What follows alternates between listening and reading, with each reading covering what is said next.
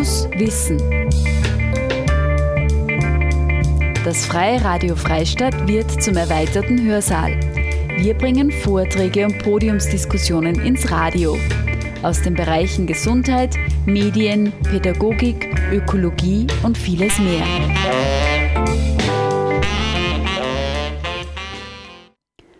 Think Tank Region 2018. Am 9. und 10. November fand in Rheinbach das erste Festival für regionale Vordenker und Vordenkerinnen statt. Ziel war es, voneinander zu lernen, die großen Zukunftsthemen auf regionale Dimensionen herunterzubrechen, interessante Modelle aufzuzeigen und zum Tun anzuregen. Es waren zwei Tage ganz im Zeichen der aktiven und kreativen Zukunftsgestaltung.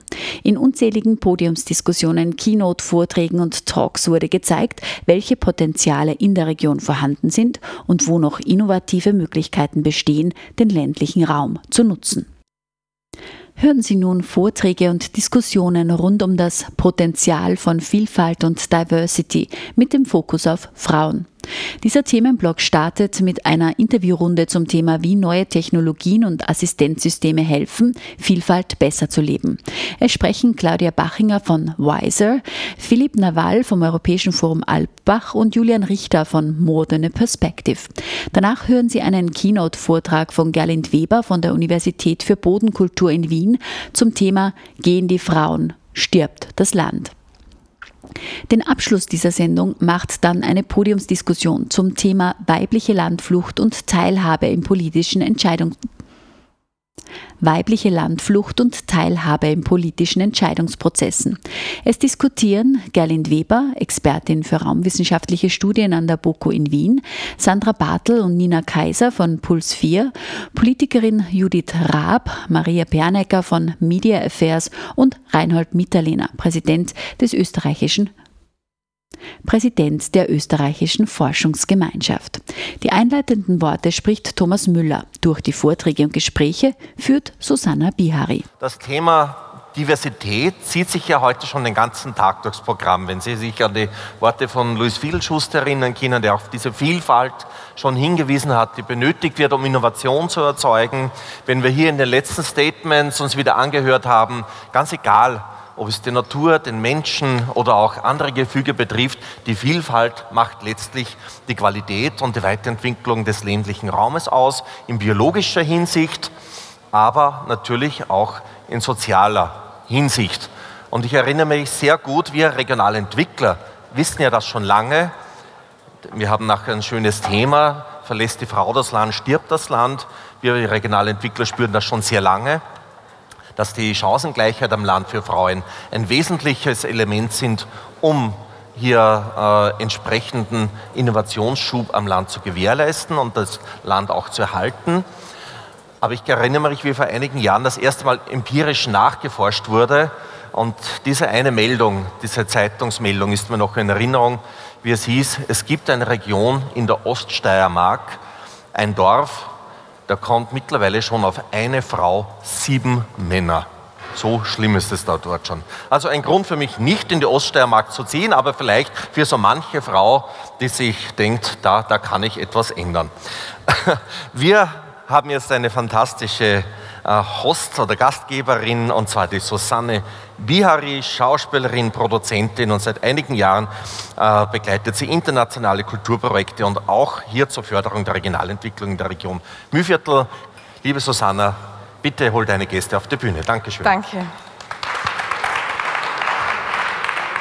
So, herzlich willkommen ähm, zur Gesprächsrunde über Potenzial von Vielfalt, Diversity äh, mit dem speziellen Fokus auf Frauen.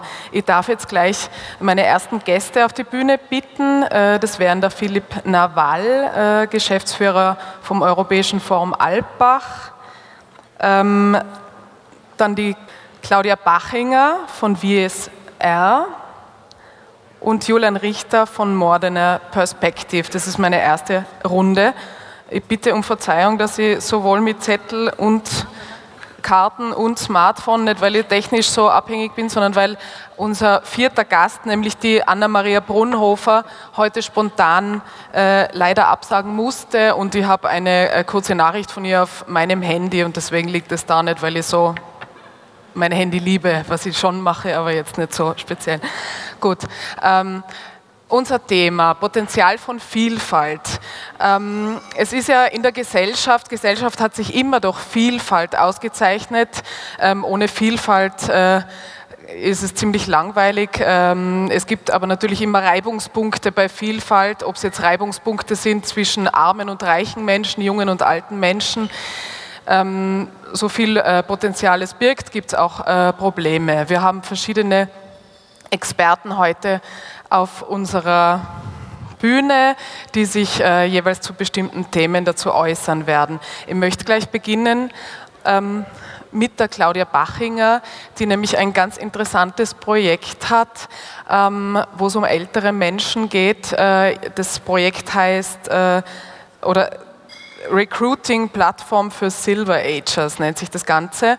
Und Sie meinen zum Beispiel, dass der typische Begriff äh, eines Musterlebenslaufs, wenn man sagt, äh, jung, dynamisch, männlich, hätte sich überholt und es können sich eigentlich Unternehmen heutzutage auch gar nicht mehr leisten, so zu denken. Es gibt viel mehr Potenzial, wenn man, den, äh, wenn man die älteren Menschen mit einbedenkt in äh, Arbeitsprozesse. Was haben Sie dazu zu sagen? Sie können sich bitte ein Mikrofon nehmen. Ich hoffe, man hört mich. Ja.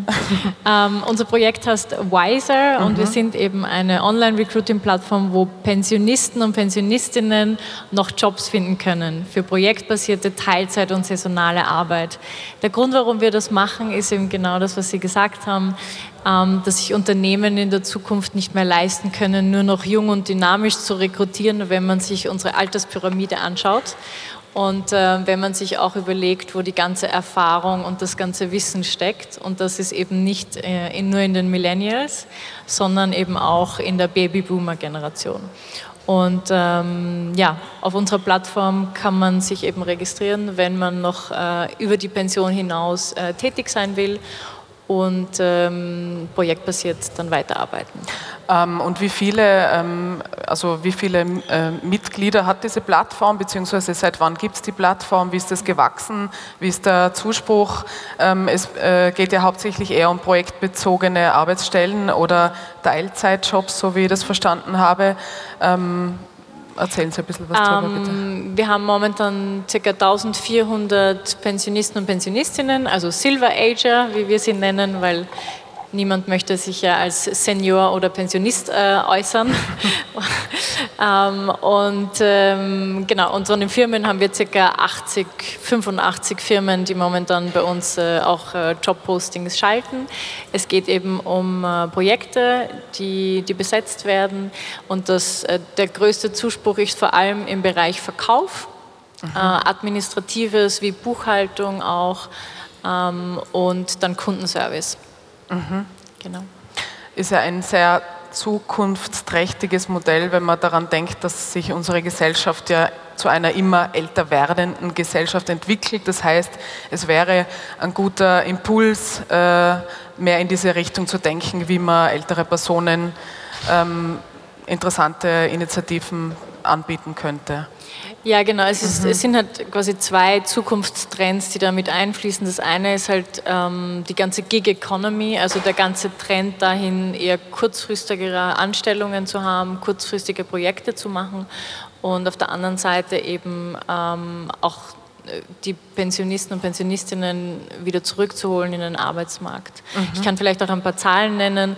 Das war für uns so eine der schockierenderen Zahlen in Deutschland würden äh, in den nächsten zehn Jahren bereits acht Millionen Arbeitskräfte fehlen. Und da reden wir eben nicht nur von Fachkräften, sondern von äh, ganz allgemeinen Arbeitskräften. Und deswegen können sich, also deswegen vertrete ich eben die Meinung, dass sich ein Unternehmen nicht mehr leisten kann, mhm. nur noch äh, Menschen Mitte 20 oder 30 äh, anzustellen, sondern ganz einfach den Pool auch ein bisschen äh, zu erweitern. Mhm. Okay, danke, Claudia Bachinger. Jetzt meine nächste Frage an Herrn Julian Richter. Ähm, Sie haben auch ein sehr interessantes Projekt, ähm, das heißt More Than One Perspective und ähm, hat das Ziel, äh, geflüchtete Akademiker, die in Österreich eine neue Heimat gefunden haben, wieder in den Arbeitsmarkt zu integrieren bzw. Äh, bessere Jobchancen ähm, den Betreffenden zu ermöglichen. Es gibt da verschiedene Projekte, auch eine, ein, Führungs, äh, ein Führungs, also Ausbildungsprojekt zum Führungs, äh, sagt man? Zur Führungskraft. Danke, Führungskraft. Ähm, vielleicht möchten Sie da ein bisschen was darüber erzählen. Was sind da schöne Erlebnisse, beziehungsweise seit wann gibt es das Projekt? Was kann man sich da konkret darunter vorstellen? Gerne, vielen Dank. Hallo, auch von meiner Seite. Ähm, wie du gerade vorher schon gesagt hast, äh, wir leben in einer Zeit des Umbruchs. Wir leben in einer Zeit, in der sehr viele Menschen vom Arbeitsmarkt ähm, sich zurückziehen, gezwungenerweise, manchmal ähm, auch ungewollterweise. Äh, heißt, wir haben in den nächsten Jahren ein Riesenproblem, äh, die Arbeitskräfte zu finden, die wir brauchen, um den Wirtschaftsstandort Österreich so erfolgreich zu machen, wie wir ihn gerne hätten oder gerne wollen.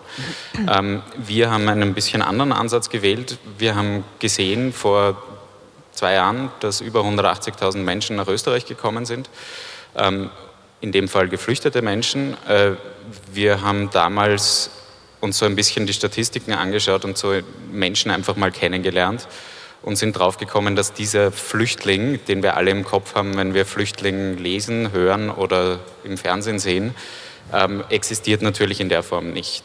Das ist eine, eine klare Stereotypisierung und das ist nicht jemand äh, zwangsläufig aus Afghanistan und ein junger Mann, ähm, sondern das ist eine, eine recht diverse Population unter den Geflüchteten auch.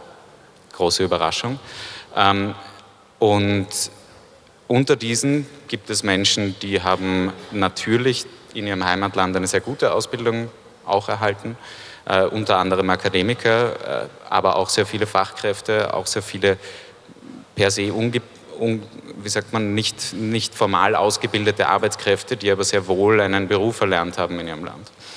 Und jetzt seit 2016 machen wir bei MTOP oder More Than One Perspectives uns zur Aufgabe, diesen Menschen neue Perspektiven zu zeigen was wir da tun, ist, dass wir in dem Fall äh, ein sechsmonatiges Programm haben, das Menschen auf den Arbeitsmarkt vorbereiten soll äh, und auf der anderen Seite aktiv an Unternehmen vermitteln und Unternehmen dabei unterstützen, diese Mitarbeiter, diese neuen und Mitarbeiterinnen in ihre Unternehmen zu integrieren. Mhm. Und weil du auch nach, nach schönen Erlebnissen gefragt hast, ich vergleiche sie mal ein bisschen mit mir selber. Der Durchschnitts Associate, so nennen wir unsere Teilnehmer bei uns, ist ungefähr so alt wie ich so, so gebildet wie ich, hat auch ein Hochschulstudium abgeschlossen ähm, und darf jetzt schon seit zwei oder drei Jahren einfach nicht arbeiten, nicht sich einbringen, nicht Erfolg haben in dem, was er ursprünglich mal gelernt hat. Und wenn ich mir das für mich vorstelle, ist es furchtbar, äh, ganz, ganz furchtbar, nicht zu tun zu dürfen, was, wofür ich studiert habe, wofür ich mich einsetzen will. Ähm, und wenn wir sehen, wie ein Unternehmen strahlt, wenn sie uns erzählen, wie gut der neue Mitarbeiter oder die neue Mitarbeiterin ist und wie der Teilnehmer oder die Teilnehmerin strahlt, wenn sie das erste Mal wieder bei uns ist und sagt, ich mhm. I got a job. Ja? Also es mhm. hat funktioniert, ich bin wieder da. Es ist ähm, ein Traum. Super, ja. Und kann man sagen, äh, wie viele, also äh, von denen, die sich äh, für diese Förderprogrammsituation interessieren, wie viel Prozent äh, können das dann auch machen? Also gibt es da eine Quote, wo man sagt, das könnte jeder akademische Flüchtling kommt da rein oder wie kann man ungefähr sagen, wie viele Plätze gibt es in diesem Programm?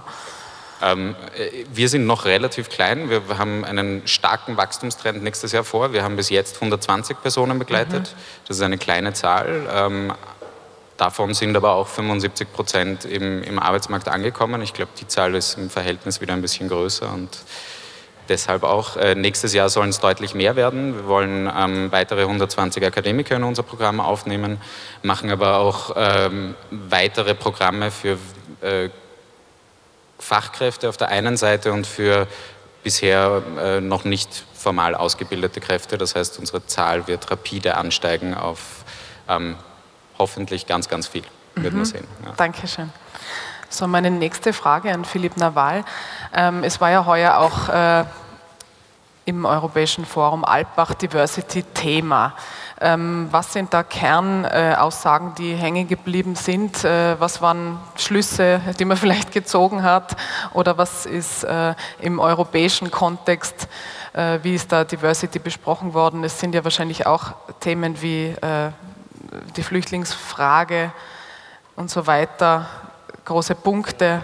Was gibt es da also dazu Zum einen zu muss man sagen, dass das Forum Alpbach als älteste Konferenzveranstaltung, Dialogplattform in Europa 1945 gleich nach dem Krieg gegründet, an sich ein Beispiel für gelebte Vielfalt ist. Wir haben über 5000 Teilnehmer aus äh, 90 Nationen, darunter 700 Studenten und Studentinnen oder junge Leute unter 30, die mit einem Stipendium äh, in Alpbach sind, darunter auch viele Geflüchtete, die in Europa sind und sich äh, bewerben können und, und, von Österreichern oder anderen Stipendiaten auch äh, mit begleitet werden in Albach und mit an den Veranstaltungen. Das sind über 400 unterschiedlichste Formen von Debatten, Diskursen, Kunstveranstaltungen teilnehmen können.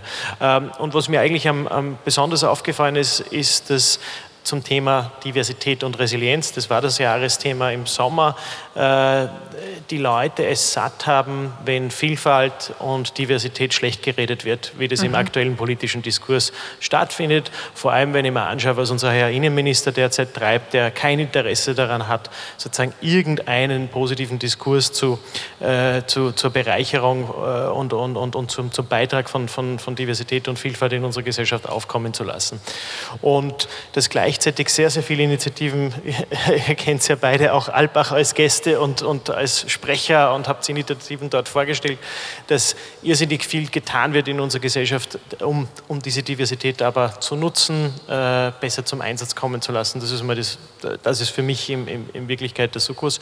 Und äh, eine Gesellschaft, die diese Ressourcen unterschiedlichster Art von Wissen, von Alter, von Generationen, von Kulturen nicht zu nutzen, weil es wird zu einer Monokultur verkommen. Und was mit Monokulturen passiert, haben wir ja gerade gehört äh, aus der Diskussion zur Landwirtschaft. Mhm. Ähm, ist das auch Thema in Ihrem äh, Buch? Sie haben ja 2018 äh, ein Buch rausgebracht, das heißt die freundliche Revo Revolution über eine Erneuerungsform der Demokratie. Geht es da auch um diesen Diversity-Anspruch, ähm, dass eine Gesellschaft, die funktionieren soll, nur vielfältig sein kann? Kommt es da auch? Ja, es kommt, weil die Grund, ja, in der Grundthese, und zwar, dass äh, die Frustration, die Bürger und Bürgerinnen, die wir alle, ich inklusive mit der Politik bis dato haben, äh, auch daher rührt, dass man sich nicht wahrgenommen fühlt in der Diskussion. Dann manche davon halt entscheiden, jenen nachzugehen, die mit der Angst spielen. Äh, äh das ist nicht nicht, vielleicht nicht rechtfertigbar, aber teilweise verständlich. Und dass die Politik sehr gut daran geraten ist, Räume aufzumachen, wo ich eine Vielfalt der Stimmen hören kann. Schauen Sie sich an, äh, was passiert, wenn, wenn, wenn ein deutscher Dieselskandal so abgehandelt wird, wie er abgehandelt wurde. Mhm. Jeder normale Handwerker sagt, also wenn ich das machen würde, lande, lande im Gefängnis. Ja? Äh, da ist klar, dass die Frustrationen groß sind. Oder wenn man von, davon hört, dass wir den, äh, so die soziale Absicherung runterfahren müssen, währenddessen aber 2008 bei der Banken- und Finanzkrise genug Geld da war, um Finanzinstitutionen zu retten, die immer davor vom freien Markt Markt geredet haben und äh, von, von äh, weniger Staat und, und, mehr Privat. Und ich glaube, da, da, da, da muss man ansetzen. Und das Schöne ist, dass es in Europa aber Beispiele gibt von Politikern, die diese Räume aufmachen und Bürgern äh, Gehör verschaffen, über zum Beispiel das Modell Bürgerrat in Irland. Mhm. mit erstaunlichen Ergebnissen und wo man auch merkt, dass äh, Bürger aus ganz unterschiedlichen Hintergründen zu Verbündeten werden können von einer Politik, die ansonsten sehr stark natürlich von den vier Jahreszyklen von Wahlen getrieben sind äh, und konstruktive Vorschläge an Parlamente und an Regierungen machen können, die über das hinausgehen und die Anliegen von zukünftigen Generationen mit berücksichtigen. Mhm. Ähm, ich glaube, im, im, im, Vordergrund muss immer stehen, dass äh, wir allen uns politisches Denken zutrauen können. Und äh, genauso wie es eine Politikverdrossenheit gibt, gibt es auch eine Art äh, Bürgerverdrossenheit von der Politik aus. Und diesen, Gräben, diesen Graben kann man mit Beteiligung äh, kleiner machen. Ja, danke schön.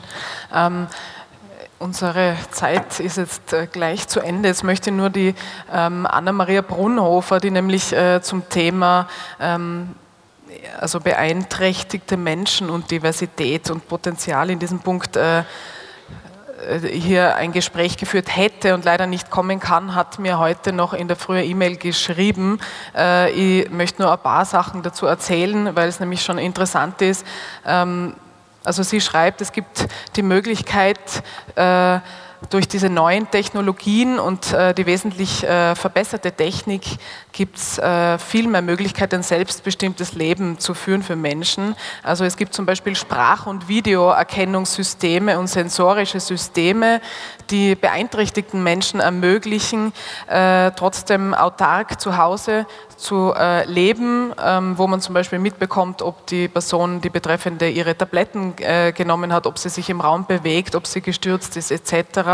Also in diese Richtung tun sich einige Sachen, ähm, beziehungsweise gibt es auch Plattformen, wo sich ähm, beeinträchtigte Menschen vernetzen können und äh, gegenseitige Hilfeleistungen äh, verstärkt verwenden können. Ähm, so viel als kleiner Beitrag von Anna-Maria Brunhofer, die heute leider verhindert ist und zu diesem Thema noch etwas äh, beigetragen hätte. Ich möchte mich jetzt bedanken für Ihre äh, Beiträge. Ähm, hoffe, wir haben einige Impulse in die Richtung gehört, was man alles an Diversität und Potenzial nutzen kann in unserer Gesellschaft, ähm, sei es von älteren Menschen, von Geflüchteten und äh, überhaupt an der äh, Vielfalt äh, der Menschen an sich.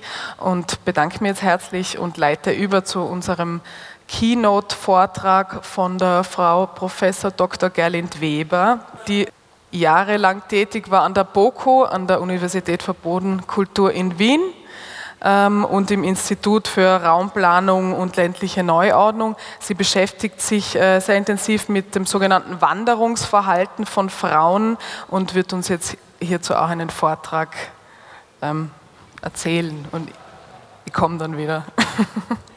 Danke vielmals. Äh, grüß Gott noch einmal von meiner Seite, meine sehr geehrten Damen und Herren. Vor lauter Immigrationsfragen haben wir ein bisschen aus dem Fokus verloren, nämlich die Migrationsfragen, die sich im Binnen Österreich abspielen. Und da haben wir eine Studie gemacht. Wir, also ich und meine Mitarbeiterin, Frau Dr. Tatjana Fischer, wo die Steirer gefragt haben, äh, wie steht das eben überhaupt mit diesen Frauen, die da wandern, was sind ihre Motive? Also es war eine Motivenstudie. Und dieser Satz, den Sie hier finden, der, den hat ein Bürgermeister gesagt. Also als Wissenschaftlerin hätte ich es wahrscheinlich gar nicht so auf den Punkt gebracht. Aber ein anderer Bürgermeister, der von diesem Satz natürlich überhaupt nichts wusste, hat sich sofort drangehängt, nämlich indirekt und hat die Antwort gegeben, nämlich indem er sagt, ein jeder hängt sich an die Frau dran. Und das ist etwas, was wir mal beachten müssen. Wenn die Frauen gehen, stirbt das Land, weil die Frauen auch, gerade die Jungen, und das waren bei uns die 20 bis 29-jährigen Frauen, eben große Erwartungen erfüllen nehmen. Ich darf Sie jetzt einladen, dass wir mal diesen Kreis ein bisschen durchschreiten. Also Sie sind natürlich die Arbeitnehmerinnen, sie sind die Erbinnen und Übernehmerinnen in hohem Maße. Sie tragen auch natürlich zum Image einer bestimmten Region bei. Sie sind die Trägerinnen intellektuellen Potenzials. Sie sind wesentlich besser ausgebildet als ihre gleichaltrigen äh, männlichen äh, Genossen sozusagen. Sie sind Unternehmerinnen. Sie verfügen natürlich auch über die Geldreserven. Sie sind die Konsumentinnen und Investorinnen. Sie bilden aber natürlich auch durch ein hohes Maß an Sozialkompetenz den sozialen Kit. Denken Sie zum Beispiel an Ihre Rollen in einer Klick. Sie sind die potenziellen oder schon gewählten Partnerinnen. Sie sind die potenziellen oder schon äh, gemachten Mütter und last but not least eine Riesenhoffnung, die auf Ihnen ruht. Sie sind eben auch die potenziellen äh, oder schon vorhandenen oder praktizierenden, pflegenden Angehörigkeiten. Also da kann man wirklich sagen, ein jeder hängt sich äh, bei der Frau an. Und jetzt äh, haben wir grundsätzlich, wurde es schon ganz ein bisschen angedeutet von Herrn Fischler, äh, Fiedelschuster im einleitenden Referat, also dass das Wanderverhalten zu beeinflussen extrem schwierig ist. Und das möchte ich eben, das ist auch so ein bisschen meine Erkenntnis aus diesem Projekt, einmal grundsätzlich sagen. Also die Wanderungsbereitschaft der jungen Frauen ist höher als ihre Altersgenossen. Das muss man einmal sagen. Die Frauen sind wanderungsfreudiger oder neigen mehr zur Wanderung als, als die gleichaltrigen Männer. Wir können vielleicht in der Diskussion dann darauf eintreten. Dann wichtig ist auch zu erkennen, so quasi die klassische Abwanderung, die gibt es nicht. Es ist, sie sind eine extrem heterogene Gruppe und sie sind in einer extrem dynamischen, pardon, in einer extrem dynamischen Lebensphase. Und das macht natürlich große Unsicherheit, wie man dann überhaupt mit diesen wandernden Frauen äh, umgehen äh, soll, weil die Treffsicherheit der Maßnahmen oft nicht äh, gut eingeschätzt werden kann. Dazu trägt auch bei, dass sich die Frauen tendenziell eben vom öffentlichen oder halböffentlichen Leben in ihrer jungen Phase sozusagen distanzieren. Das heißt, es gibt kaum Kommunikation zum Beispiel zwischen den Entscheidungsträgern einer Gemeinde und den betreffenden Frauengruppen dann muss man auch sagen, dass oft Maßnahmen gesetzt werden. Wir werden dann noch äh, zu reden kommen, was damit gemeint sein kann überhaupt. Und die Frauen das aber überhaupt nicht als Lebensqualität steigernd individuell empfinden, sondern es als äh, Voraussetzung im Prinzip sozusagen einmal äh, wahrnehmen. Wichtig ist auch zu erkennen, und das macht dann oft die Landgemeinden sehr resignativ ist, dass die Pull-Faktoren der Zielgemeinde, und die ist oft natürlich eine Stadt, in dem Alter viel schwerer wiegen oder so ein bisschen glänzen aus der Ferne als eben die Pull-Faktoren äh, in der Gemeinde, in der sie gerade wohnen. Das ist auch etwas, was das Ganze sehr schwierig macht. Man kämpft sozusagen immer gegen die Annehmlichkeiten der äh, Stadt. Wichtig ist auch zu erkennen, dass natürlich die Frauen vor allem dort abwandern, wo es sich um finanzschwache, ländlich geprägte Gemeinden handelt. Und die haben ja oft auch zum Beispiel keinen guten Finanzabschluss bringen sie mehr zustande und sind dann mehr oder weniger sehr geknebelt, was irgendwelche Investitionen anbelangt. Das heißt, es fehlt auf der einen Seite sozusagen an Investitionsmöglichkeit und auf der anderen Seite aber auch so quasi die kritische Masse, die diese Investitionen überhaupt rechtfertigen äh, können. Dann, wenn die Gemeinden Maßnahmen setzen, dann setzen sie in der Regel die bei den ortstreuesten. Wenn Sie äh, Maßnahmen setzen, dann setzen Sie in der Regel Maßnahmen, die ohne dies die ortstreuesten anbelangen, nämlich die Mütter mit Kleinkindern. Also da machen Sie zum Beispiel einen Kinderspielplatz oder stellen irgendwelche Geräte dann im öffentlichen äh, Raum auf. Und das sind eigentlich Maßnahmen, die sozusagen ohne dies die betreffen, die da geblieben wären auch dann gelingt es vor allem nicht das, was wir so in unserem neudeutschen Jargon mit High Potentials äh, sagen, zu binden. Also die gut ausgebildeten Frauen gehen weg, da hat eine Landgemeinde keine Chance, hat ein Bürgermeister die Sache auf den Punkt gebracht. Und das schwächt natürlich die ländlichen Räume besonders, weil sie wirklich unterrepräsentiert sind an sehr gut ausgebildeten äh, Menschen. Das muss man einfach sagen. Das ist mittlerweile ein regionales Handicap für viele Regionen. Es gibt eben auch aber Fehleinschätzungen. Da war eine Gemeinde drunter, die hat zum Beispiel betreutes Wohnen für die, äh, für die älteren äh, Menschen in der Gemeinde ein Haus gebaut und hat, glaube ich, sieben Arbeitsplätze damit schaffen wollen und hat natürlich gehofft, dass das die jungen Frauen aus der Gemeinde übernehmen und die haben das nicht gewollt. Das heißt, man musste sich erst recht wieder um ganz andere Personen, die wieder sozusagen von ganz woanders her immigrieren haben, dass diese eben Arbeitsplätze überhaupt wahrgenommen werden. Jetzt komme ich zu einem Punkt, der mir persönlich sehr stark am Herzen liegt. Es gibt Fehleinschätzungen, was das Ziel überhaupt sein soll, die Beeinflussung, Beeinflussung des Wanderungsverhaltens. Da ist klar, ganz klar zu erkennen, dass wenn jemand zur Abwanderung entschlossen ist, und bei uns waren es eben die Frauen, die wir untersucht haben, dass es heute faktisch nicht vertretbar ist, diese jungen Frauen irgendwie auf welche Weise auch immer zurückhalten zu wollen. Wir werden dann noch sehen, man muss sie eher bestärken, diesen Schritt zu setzen, aber dann auch äh, darauf reagieren, um sie für die Zukunft besser wieder in die, äh, in die dörfliche Gesellschaft einbauen zu können, sage ich einmal. Und wichtig ist auch zu erkennen, dass in hohem Maße es private Motive sind, die eben die, das Wanderungsverhalten bestimmen. Also man glaubt immer, es ist die Arbeitsplatzfrage oder die Ausbildungsfrage, aber es ist nicht nur die Arbeits und Ausbildungsfrage, sondern es sind in hohem Maße eben private Motive.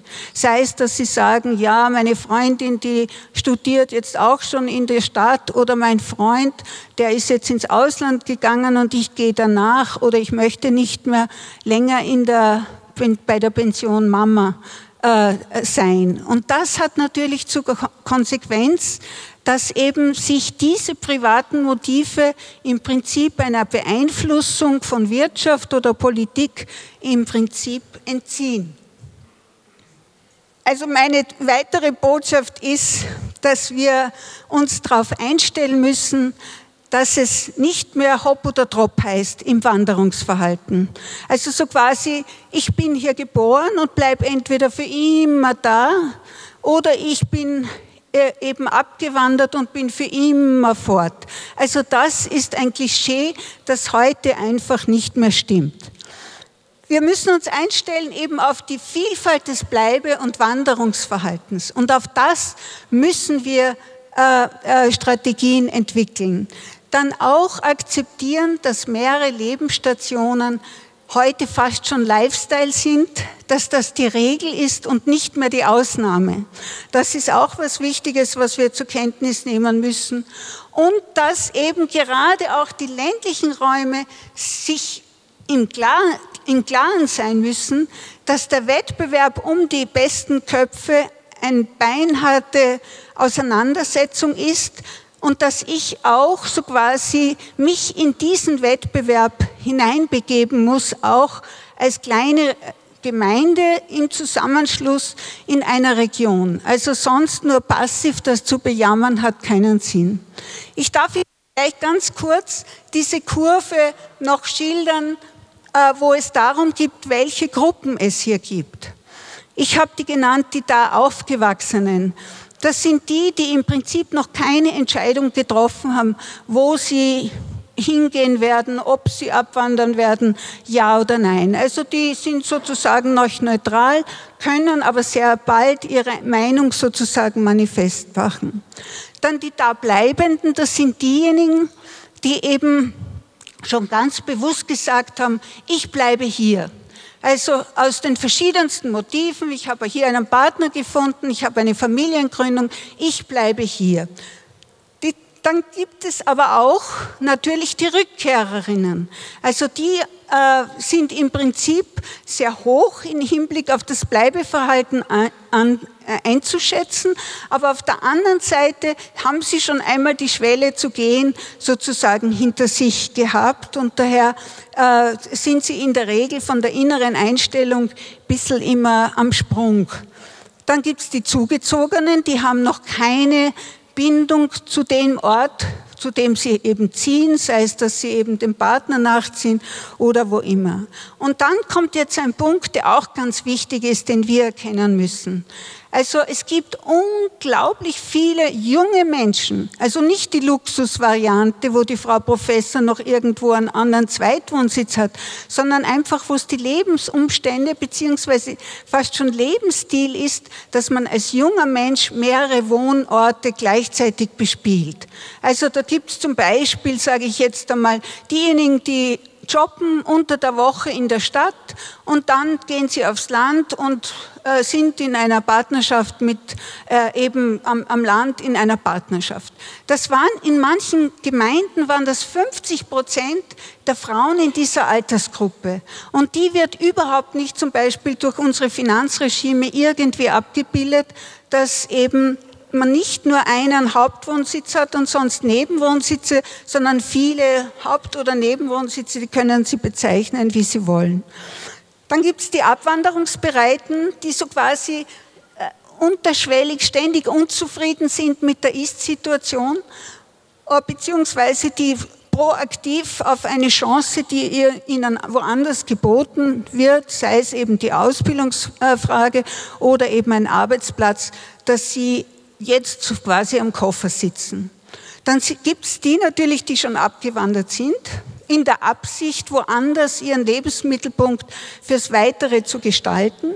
Dann gibt es natürlich die sequentiellen Abgewanderten. Immer mehr Menschen verbringen bestimmte Lebensphasen äh, in ganz unterschiedlichen Orten, könnte man sagen. Also das sind Leute, die zum Beispiel in Montage sind, die Kulturprojekte betreuen und so weiter und dann immer wieder in die Herkunftsgemeinde zurückkehren und die Rückkehr äh, bereiten, die gibt es natürlich da auch. Und jetzt haben wir mal so quasi den Problemaufriss gemacht, dass die Sache relativ komplex mittlerweile ist. Und jetzt geht schon darum, wie kann man dem Ganzen, wie kann man das einfangen? Ich bin ja Wissenschaftlerin und da geht es natürlich vor allem darum, dass man das ein bisschen ordnet und strukturiert und auch der Politik, wir haben ja das für die Politik gemacht, dass man ihnen äh, eine bisschen äh, sozusagen das transparent macht und filetiert in einzelne Schritte. In der Realität sind das natürlich Übergangsbereiche, man kann nicht äh, die einzelnen Maßnahmen wirklich in ein, eine ganz konkrete Schachtel nur hineintun. Also die Bindemaßnahmen für die da Aufgewachsenen und die da Bleibenden. Es geht also im Grunde darum, diese Menschen äh, zu bestärken, dass sie ihren Lebensmittelpunkt eben dort weiterhaben, äh, wo sie derzeit sich befinden. Das heißt, man muss positiv ihr Lebensgefühl und ihre Lebensumstände objektiv auch äh, versuchen zu verbessern. Was wären da für Beispiele? Also ein großes Aha-Erlebnis für mich war, dass die Lehrstellenangebote in diesen strukturschwachen Regionen eigentlich sehr klein teilig sind. Das heißt, in namhafter Weise waren das fünf Lehrstellenmöglichkeiten, die sie ergreifen konnten. Wenn sie was anderes lernen wollten, dann hat die Region darauf keine entsprechende Antwort gegeben. Also das wäre mal das Erste. Dann auch sagen die Gemeinden, Klammer auf, solche Rabenmütter gibt es bei uns nicht. Wir brauchen keine Krabbelstuben, haben sie im Prinzip gesagt. Aber die Krabbelstuben waren die, die Krabbelstubenplätze waren die ersten, die dann letztlich vergeben wurden, wenn welche bereitgestellt waren. Also das hat sich auch hier völlig verändert. Oder wir haben heute schon drüber gesprochen, unterschiedliche pädagogische Konzepte zum Beispiel, dass man auch am Land eine gewisse Variabilität Stabilität herbeiführen kann, indem nicht jede Gemeinde dann verschiedene Dinge gleichzeitig anbietet, sondern indem man eben untereinander sich besser hier abspricht, wie zum Beispiel Montessori-Pädagogik oder dass schon die Unterrichtssprache eben Englisch ist. Was ich auch gelernt habe von diesen Frauen, ist, was sie unter Nahversorgung verstehen. Wir sagen immer, da braucht es das Gasthaus, die Bank, das Geschäft, den Arzt und die Schule. Und die sagen das ganz anders. Ja, sie sagen Pizzaservice, Fitnessstudio, Disco, schnelles Internet, Coffee to go und am Wochenende brauche ich einen Nachtbus. So schaut das aus und da muss man eben auch darauf reagieren können. Ja, und dann natürlich diese Abstimmung der Gemeinden untereinander, den, bei denen hapert es natürlich auch sehr. Integrationsmaßnahmen für Rückkehrerinnen und Zugezogene. Also der Integrationsbegriff ist hier auch ganz anders aufzuladen in dem, äh, äh, in dem Zusammenhang. Also grundsätzlich ist zur Kenntnis zu nehmen, dass die jungen Leute volatiler werden. Also das Wanderungsverhalten ist sehr volatil. Man kann nicht sagen, so jetzt bewährst dich da mal ein paar Jahrzehnte bei uns in der Feuerwehr und dann irgendwann werden wir dich vielleicht als unsriger akzeptieren. Wenn man sich unzufrieden fühlt, geht man einfach. Das muss man zur Kenntnis nehmen. Also man muss schnell reagieren. Und hier geht es natürlich um das Brückenschlagen zwischen denen, die schon da sind und den, Zykli äh, und den Zugezogenen. Was wären jetzt zum Beispiel hier wesentliche Schritte? Also wir haben schon gesagt, das Wandern ist per se nichts Schlechtes, darf auch nicht so interpretiert werden. Aber man muss immer sagen, wir würden gerne weiter auf dich bauen können. Also wandern und wiederkommen. Oder komm, bleib zum Beispiel. Also für die Zuwandernden gibt es schon Aktionen. Das letztere ist zum Beispiel vom Oberpinzgau. Oder dann die Betreibung einer Internetplattform für Betriebseinsteigerinnen. Sie haben gehört, ich bin auf der BOKU äh, gewesen und da habe ich gesehen, wie viele Landwirtschaft studieren, obwohl sie keinen Betrieb zu Hause haben. Die wollen oft dann einen Betrieb übernehmen, wissen aber nicht, wie sie da füreinander kommen und da kann man mit Informationen und eben sozusagen einer Plattform, wo Anbieter und Nachfrager zusammengeführt werden, viel tun. Wichtig ist auch eine Willkommenskultur, dieser politisch aufgeladene Begriff, auch in der Binnenwanderung zu entwickeln. Dass zum Beispiel der Bürgermeister oder die Bürgermeisterin mit einer Willkommensmappe die Zuzügler begrüßt und einmal fragt, ob die Gemeinde sie in irgendeiner Form unterstützen kann, etc dass sie auch zum Beispiel Willkommensfeste machen. Oder eine Gemeinde im, im niederösterreichischen Waldviertel macht alle drei Jahre ein hiesigen, dosigen und furtigen Fest. Das heißt, sie spannt die da zusammen mit denen, die einmal da waren und mit denen, die hinzugekommen sind. Und angeblich sind sie die einzige Gemeinde in einer Mehr von Abwanderungsgemeinden, die ihre ähm, äh, Bevölkerung sogar leicht im Wachsen hat. Man kann auch den Zugewanderten eine Mentorin oder einen Mentor äh, zur Seite stellen. Dann geht es natürlich um die Festigungsmaßnahmen äh, für die bilokalen und die Abwanderungsbe äh, äh, bereiten. Also ich habe schon darauf hingewiesen, auch dem ländlichen Raum müssen diese Part-Time-Bewohnerinnen am Herzen liegen. Auch die kann man nützen für ihre äh, Anliegen, nämlich hier äh, das Zusammenleben positiv zu gestalten, aber auch Wirtschaftsimpulse von ihnen zu bekommen. Also das ist ganz wichtig. Die ländlichen Gemeinden tun sich versündigen, indem sie so faktisch sagen, aus den Augen, aus dem Sinn. Also wenn du nicht immer bei uns bleibst, dann bist du für uns faktisch vergessen. Und hier geht es wirklich eine ganz neue Annäherung an diese äh, Leute, die teilweise nur mehr da sind oder die überhaupt abgewendet sind ähm, zu, äh, zu äh, signalisieren und vor allem, dass ihnen das, äh, das Nest faktisch warm gehalten wird. Ja? Also das kann man machen, indem man zum Beispiel Vorhabensgespräche führt mit den Leuten, die den Lehrabschluss gemacht haben, die graduiert sind, dass man ihnen erstens einmal dazu gratuliert und zweitens sagt, Könnten wir dich hier ein bisschen unterstützen? Würdest du dein Wissen uns zur Verfügung stellen? Können wir dir hier eine Betriebsgründung und Existenz mithelfen aufzubauen etc.? Dann natürlich ist das aber auch oft das Wanderungsverhalten sehr stark mit einem Image der Region verbunden. Und dieses Image gilt es natürlich auch aufzubessern. Die Kärntner haben zum Beispiel äh, Oberkärnten wirklich sehr strukturschwache Region, hohe Abwanderung. Die haben zum Beispiel eine Plakataktion gemacht auf das, was ich stolz bin. Also da haben sie einzelne Proponenten aus der Region affichiert und haben die, diese Personen, die affichiert waren, haben gesagt, worauf sie stolz sind. Oder eben Frauen, zum Beispiel Frauen aus der Region machen Karriere. Und last but not least, das ist jetzt meine letzte Folie, gilt es eben Rückbindemaßnahmen für die Abgewanderten, die sequenziell Abgewanderten und die Rückkehrbereiten äh, zu setzen. Was wäre hier das Ziel?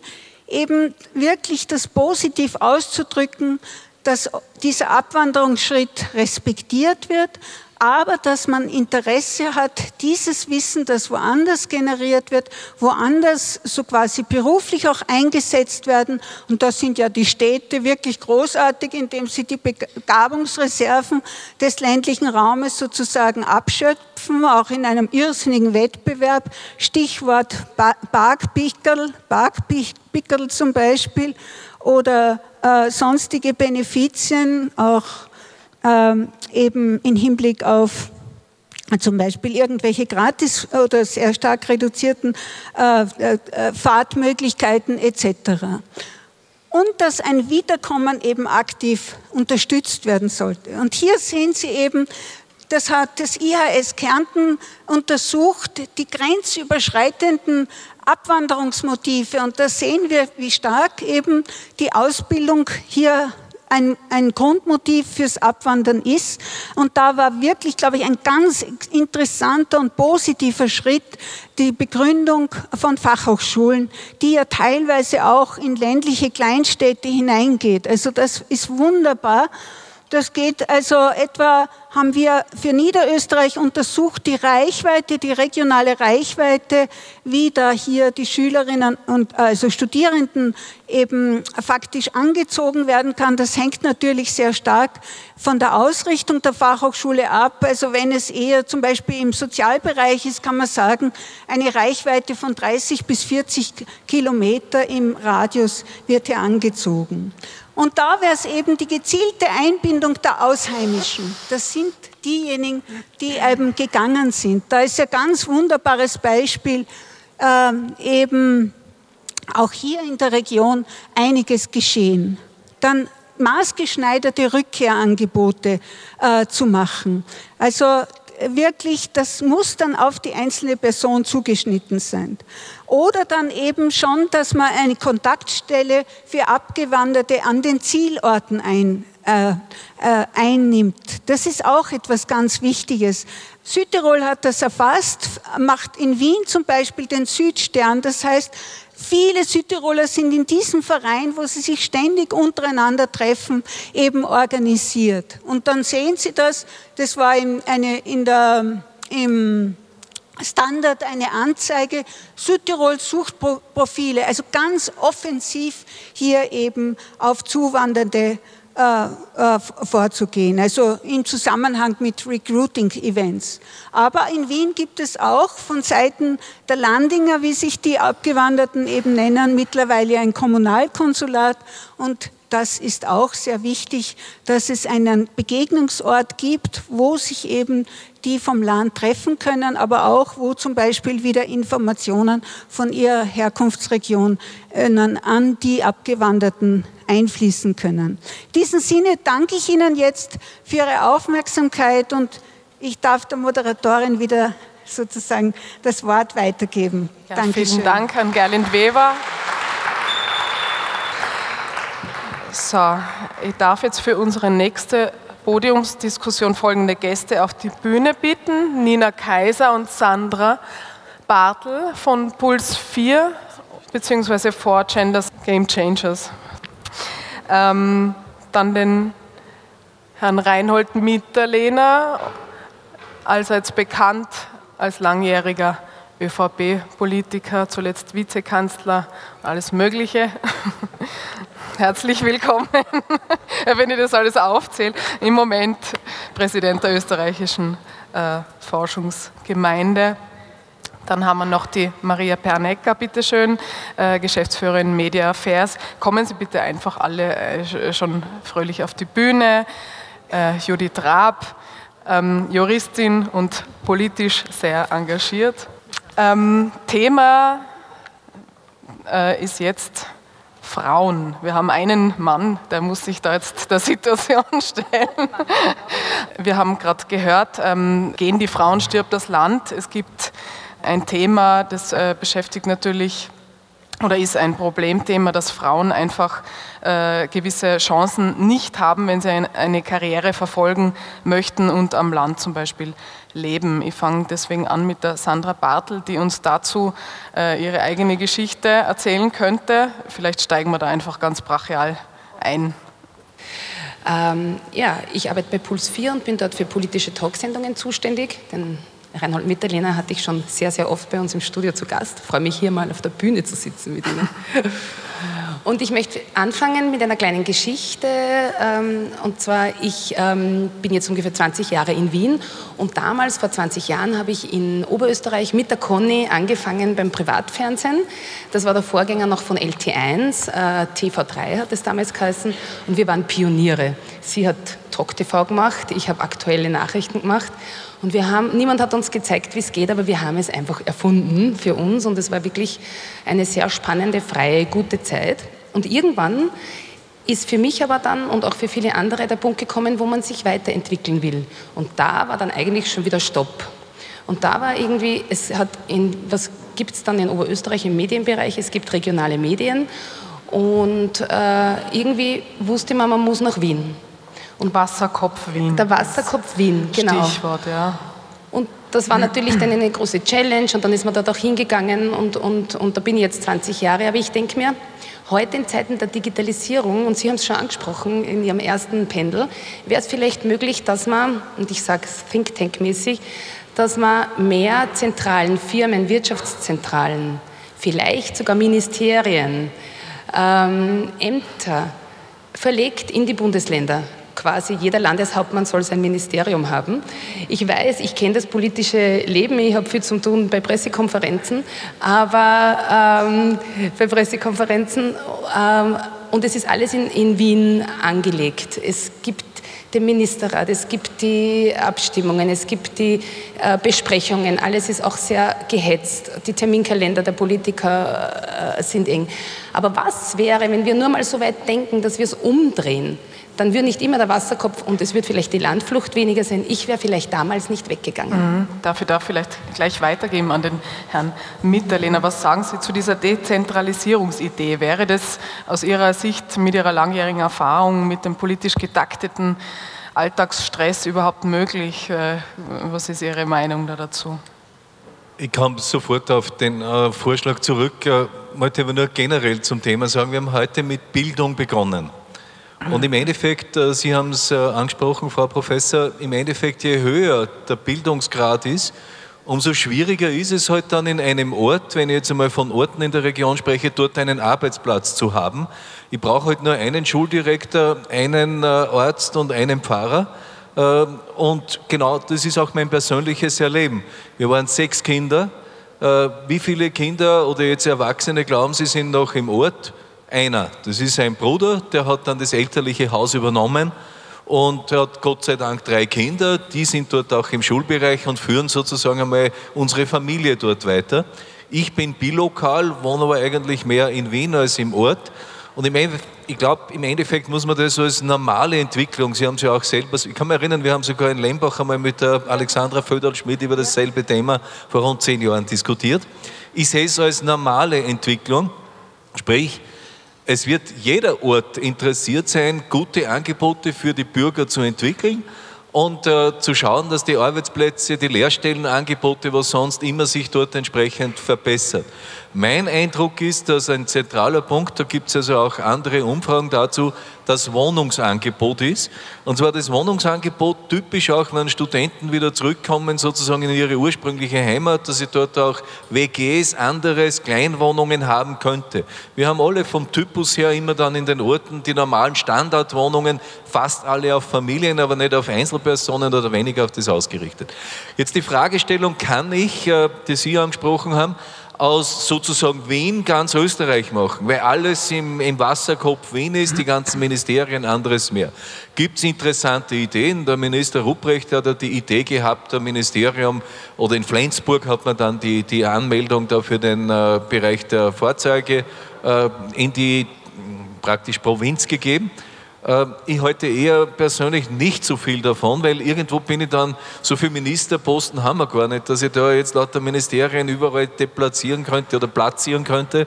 Irgendwo brauche ich dann wahrscheinlich dann äh, Videokonferenzen wieder, um das zusammenzuführen. Also ich bin der Meinung, das sollte dort bleiben, hat einen, einen, bestimmten Hintergrund, auch der kurzen Wege, warum ich halt derartige Dinge dort konzentriert habe.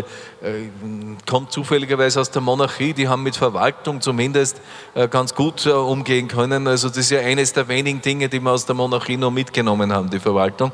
Mein Punkt geht eher dorthin, dass ich, was Sie auch ja teilweise dargestellt haben, Angebote brauche, die über den Standardtypus, den die Gemeinden immer anbieten, von äh, Nahversorger, Kaufmann und so weiter, einfach in die Lebensbereiche hineingeht der jungen mhm. Leute und dass ich mir einfach auch damit abfinden muss, dass manche heute halt vielleicht irgendwann wieder mal später da sind, aber sie dann auch ganz gut in die Gemeinde oder in den örtlichen Bereich einbringen können ob es in der Gesellschaft äh, ist oder irgendwo jetzt auch in der freiwilligen Arbeit, äh, die ja durchaus äh, da und dort äh, Attraktion darstellt. Ja, ähm, apropos Angebote, was gibt es? Äh, liebe Nina, für Probleme, wenn man zum Beispiel sagt, jetzt Kinderangebot, äh, Stadt-Land-Unterschied, ähm, was sind deine Erfahrungen äh, als Frau? Was hat man für Möglichkeiten von Kinderbetreuung, jetzt ganz praktisch gesprochen, als arbeitende Frau? Also beim Land kann ich es tatsächlich nicht beurteilen, ähm, weil ich das nicht weiß, wie gut das Angebot dort ist, außer vielleicht einem Bereich in Niederösterreich von meinen Schwägerinnen, die tatsächlich um ab 13 Uhr privat irgendwie sorgen müssen, wie die Kinder betreut werden. Das ist vielleicht ein Einzelfall, aber vielleicht kommt das auch in mehr Regionen vor. Ähm, bei uns in Wien, wir sind in einer glücklichen Lage, die Sandra und ich arbeiten bei Puls 4. Äh, wir haben einen Betriebskindergarten, der dazu auch noch gefördert wird vom Arbeitgeber. Und wir haben tatsächlich von morgens 7 Uhr bis mhm. abends um 19 Uhr ist dieser Kindergarten auf und der hat nur eine einzige Woche im Jahr geschlossen. Und das ist natürlich großartig für eine Fulltime arbeitende Frau, die an der doch der Großteil der Kindererziehung bei aller Modernität des Mannes heutzutage und auch meines Mannes ähm, liegt. Aber der Großteil liegt an uns und wir sind abhängig von sowas, um beruflich erfolgreich zu sein, mhm. dass wir die Kinder betreut haben. Aber was gibt es zum Beispiel, weil wir davor über Dezentralisierung noch gesprochen haben. Du bist ein super Beispiel dafür, dass du Österreich zu dir nach Hause geholt hast, indem du in Vorarlberg gelebt hast, äh, wegen der Liebe hingezogen und trotzdem deine Karriere in alle Richtungen gestreut hast. Vielleicht magst du das kurz als Impuls ja, weitererzählen. Ich, das ist schon mehrfach von vielen Seiten heute angesprochen worden, ähm, dass es eigentlich die Regionen ja verschwimmen. Und ich bin, komme aus einer Familie, die von Anfang an schon sehr international gedacht hat. Ich bin Deutsche, wie man hört. Äh, ich bin in Deutschland Deutschland auf x Schulen gegangen in den USA. Ich bin nach Österreich gezogen, habe in Linz die Schule fertig gemacht, bin nach Wien gegangen und dann, und das haben Sie vorher gesagt, habe meine Herzentscheidung war, aufs Land zu ziehen, nach Vorarlberg, äh, der Liebe wegen und wollte aber trotzdem meinen Job nicht aufgeben. Aber, und das haben Sie vorher gesagt, Herr Mitterlehner, in digitalen Zeiten wie diesen ist es gar nicht so relevant, wo ich sitze. Ich muss nur, mhm. ich selber muss für mich umdenken, wie kann ich meine Ziele, die ich mir setze, verfolgen und beruflich umsetzen. Und ich muss darauf hoffen, dass die anderen Menschen, mit denen ich zusammenarbeiten will, auch umdenken und respektieren, wenn ich beispielsweise aus Vorarlberg raus nicht immer live am Tisch sitze, aber sehr wohl rund um die Uhr erreichbar bin für die und mit Skype oder wie auch immer zugeschaltet werde. Mhm. Und das klappt eigentlich immer besser, weil in Vorarlberg habe ich tatsächlich vor zehn Jahren gewohnt, habe mich selbstständig gemacht und habe es immerhin geschafft, den Amadeus in Wien zu organisieren, den Musikpreis, Servus TV in Salzburg zu betreuen und diverse Projekte in Vorarlberg. Und das, das heißt, die gezeigt, Möglichkeit von digitaler Transformation ist, ist, gegeben. Äh, es gibt 100 Möglichkeiten, es zu nutzen. Und, ähm, und meine Und wenn wir dann damit sagen, auch noch, weil wir ja äh, so ein schönes Frauen, äh, Frauengesprächsrunde haben, die Multitasking-Fähigkeit ja. und Kompetenz der Frau ermöglicht das ganz einfach. Da möchte ich jetzt überleiten zu. Judith, Judith Rau. Na, bitte.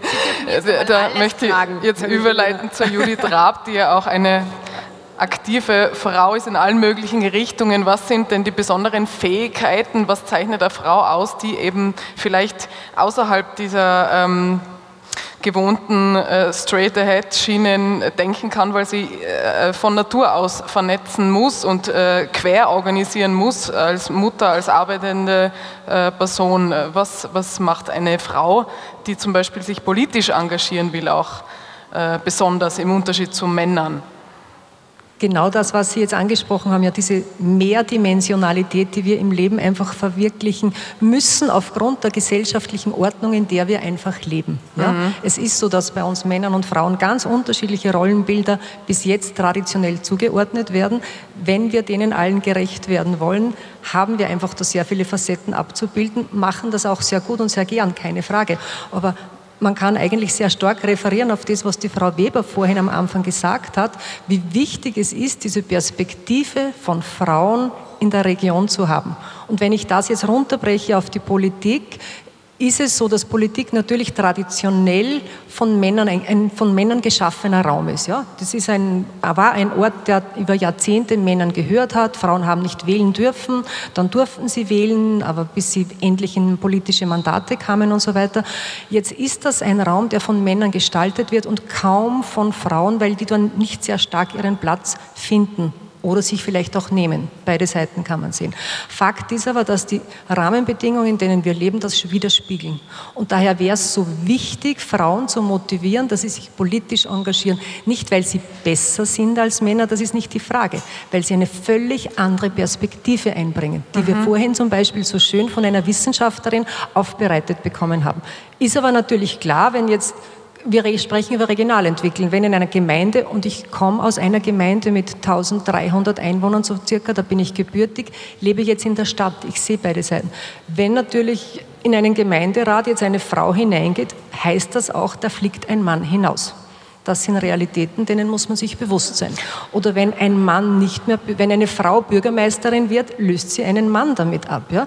Das sind Mechanismen, die wirken dahinter und die sind nicht einfach. Da geht es um viel Macht und auch um unangenehme, harte Dinge, die damit in Beziehung stehen, denen sich Frauen oft nicht aussetzen. Mhm. Die sagen sehr oft, warum soll ich mir das antun? Also mehr Mut äh, für Frauen, politisch Unbedingt, aktiv zu werden.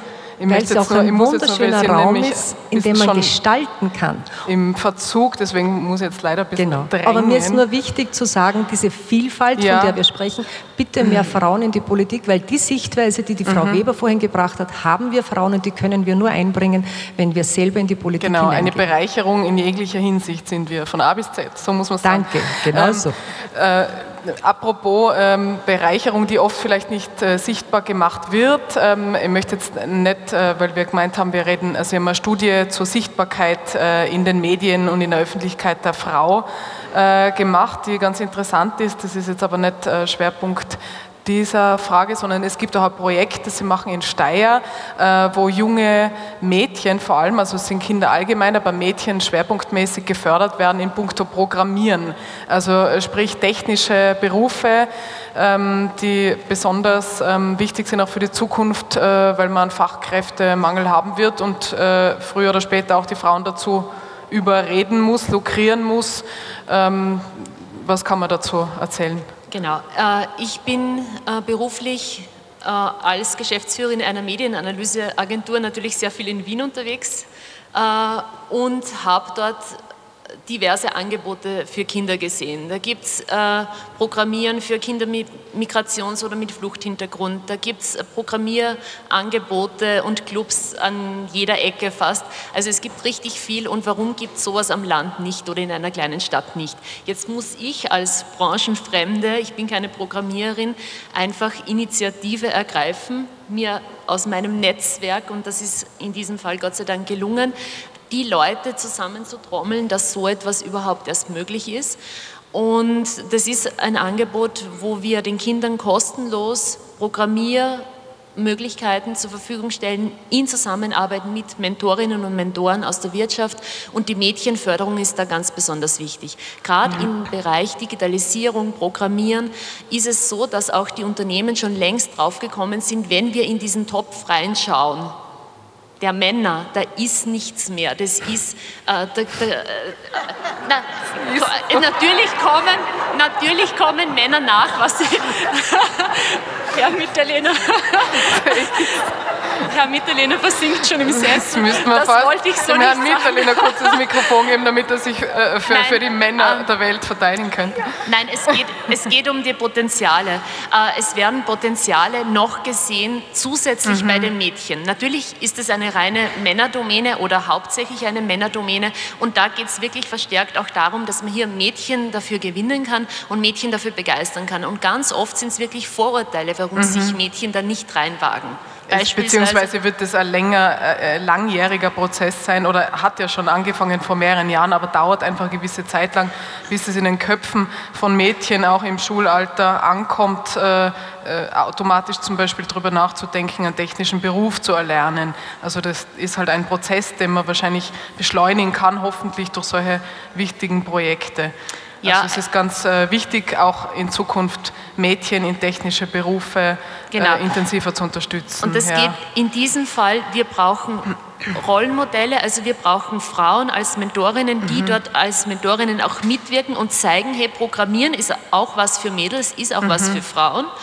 Und das Zweite, äh, wir müssen die Mädels aktiv ansprechen, dann kommen sie nämlich auch. Und mittlerweile haben wir ein Drittel Mädels da drinnen. Wenn es mhm. nämlich nicht gelingt, von Anfang an Mädchen dabei zu haben, wenn dann vielleicht das Mädchen das Einzige ja. ist und 40 Burschen, kommt dieses Mädel vielleicht auch beim nächsten Mal nicht mehr. Also da müssen wir wirklich drauf schauen und ja, mhm. das ist ein wichtiger Bereich. Okay, wir haben leider schon überzogen. Ich würde gerne noch äh, vier Stunden mit Ihnen allen weiter reden. Ich möchte vielleicht noch die äh, Frau Gerlind-Weber bitten für irgendeinen ein, ein Schlusskommentar oder eine Aussicht. Was kann man denn jetzt noch mitgeben an, an Impulsen? Wie kann man die weibliche Landflucht, das ganze Potenzial, was vorhanden ist an Frauen, äh, in, in ein, zwei Sätzen, wie kann man die halten? Äh, was kann man was geben Sie uns mit für Abschluss Also ich gebe Ihnen Kommentar. mit äh, aus Sicht des Landes, dass äh, der Wettbewerb um die besten Köpfe einfach ein Bein harter ist, der proaktiv geführt werden müssen, äh, leisten Sie sich zum Beispiel einen professionellen Demografiebeauftragten oder eine Demografiebeauftragte, die das für Sie in die Hand nimmt. Sonst haben Sie immer ein großes Handicap über die ganze Lebenslinie von den Frauen, die gegangen sind und auch ihre Kinder sind dann nicht mehr vor Ort ein mahnendes äh, Schlusswort. Nein, wir denken natürlich, es ist äh, ein großes, wichtiges Thema und möchten Sie vielleicht noch ein abschließendes Wort? Der Mann der Runde darf den abschließenden Satz sagen. Wollte ich eigentlich genau nicht, weil jetzt habe ich irgendwo den Eindruck mitgenommen, wie es normalerweise den Frauen dann in Männerrunden geht. Also als Quotenmann sage ich nichts mehr. Ich bedanke mich ähm, bei allen meinen lieben Gästen. Danke.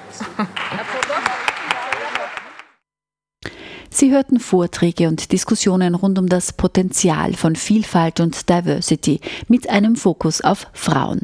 Dieser Themenblock startete mit einer Interviewrunde zum Thema, wie neue Technologien und Assistenzsysteme helfen, Vielfalt besser zu leben.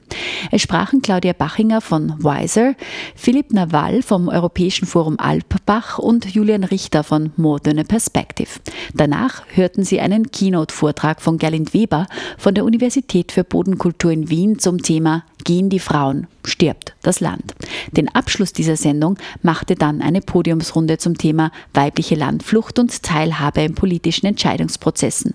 Es diskutierten Gerlind Weber, Expertin für raumwissenschaftliche Studien an der BOKU in Wien, Sandra Bartel und Nina Kaiser von Puls 4, Politikerin Judith Raab, Maria Pernecker von Media Affairs und Reinhold Mitterliner, der Präsident der österreichischen Forschungsgemeinschaft. Die einleitenden Worte sprach Thomas Müller durch die Vorträge und Gespräche führte Susanna Bihari. Viele weitere Vorträge, Keynotes und Diskussionsrunden vom Festival Think Tank Region 2018 vom 9. und 10. November können Sie in unserer Radiothek nachhören unter www.cba.fro.at in der Sendereihe Fokus Wissen.